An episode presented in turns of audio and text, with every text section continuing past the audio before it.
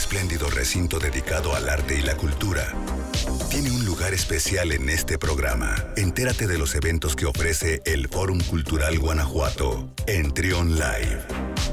10 de la mañana con 42 minutos. Fíjense que el Fórum Cultural Guanajuato está pues de fiesta, está celebrando nada más y nada menos que 15 años. El pasado 7 de septiembre fue el aniversario del Fórum Cultural Guanajuato, este recinto espectacular, pues donde hay pues muchas actividades culturales, artísticas, está la biblioteca, está eh, el, propio Teatro del Bicentenario y también está el Museo de Arte e Historia de Guanajuato y precisamente del Museo eh, de Arte e Historia de Guanajuato el día de hoy nos acompaña Víctor Marín. ¿Cómo estás, Vic? Bienvenido. Hola Luis, pues encantado de compartir con tu audiencia, con tus públicos, porque justamente pues estamos de fiesta, 15 años que eh, desde el museo también tenemos un programa que, está vinculado a este programa de aniversario.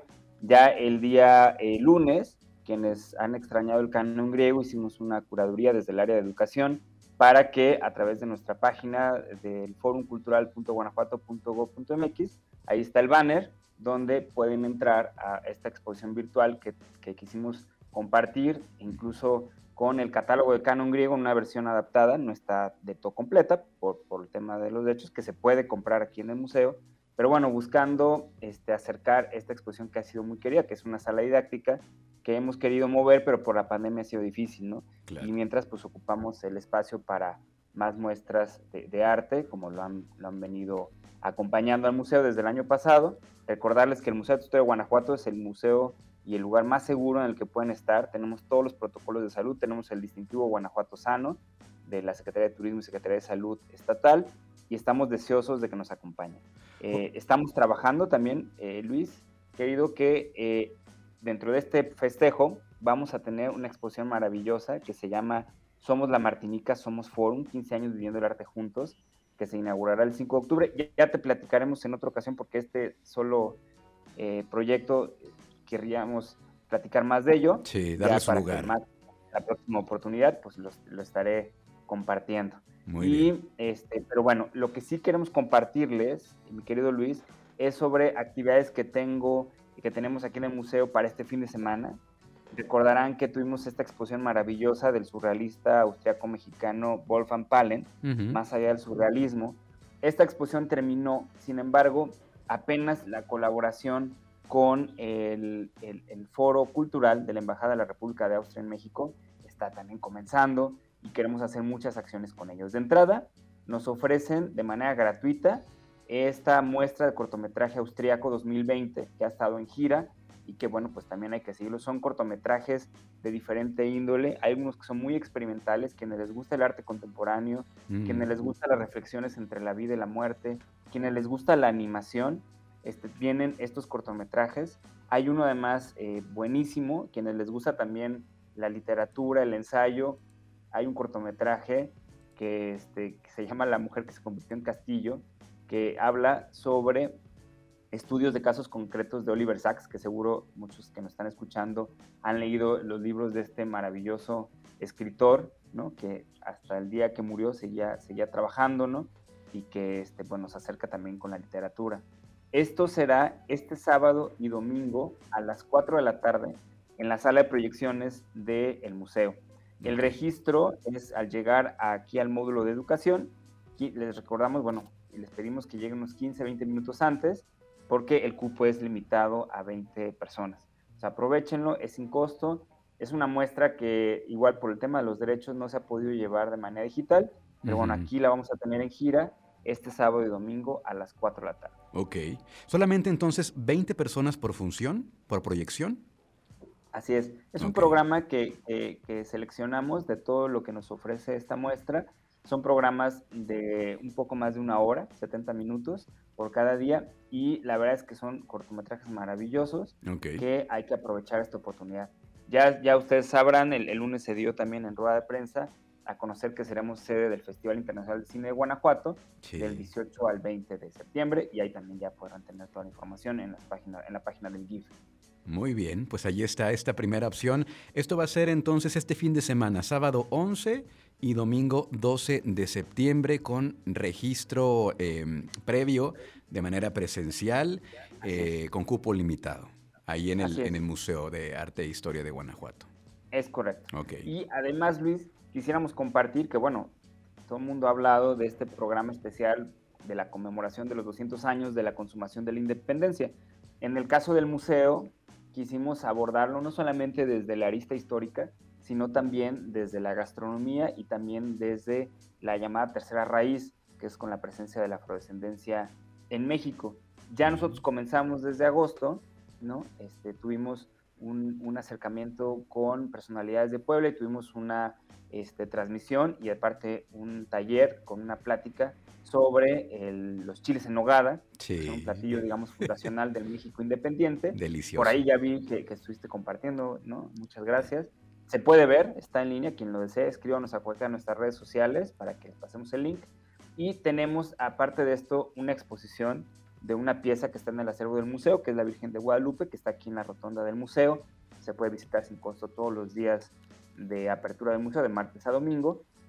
Y tenemos una serie de actividades que, arrancamos ya el 20 de septiembre. Tendremos personalidades como el director del Museo Nacional de Historia Castillo de Chapultepec, Alicia Tecuangüey, que es una investigadora de la Benemérita Universidad Autónoma de Puebla, especialista en independencia, con muchos títulos publicados.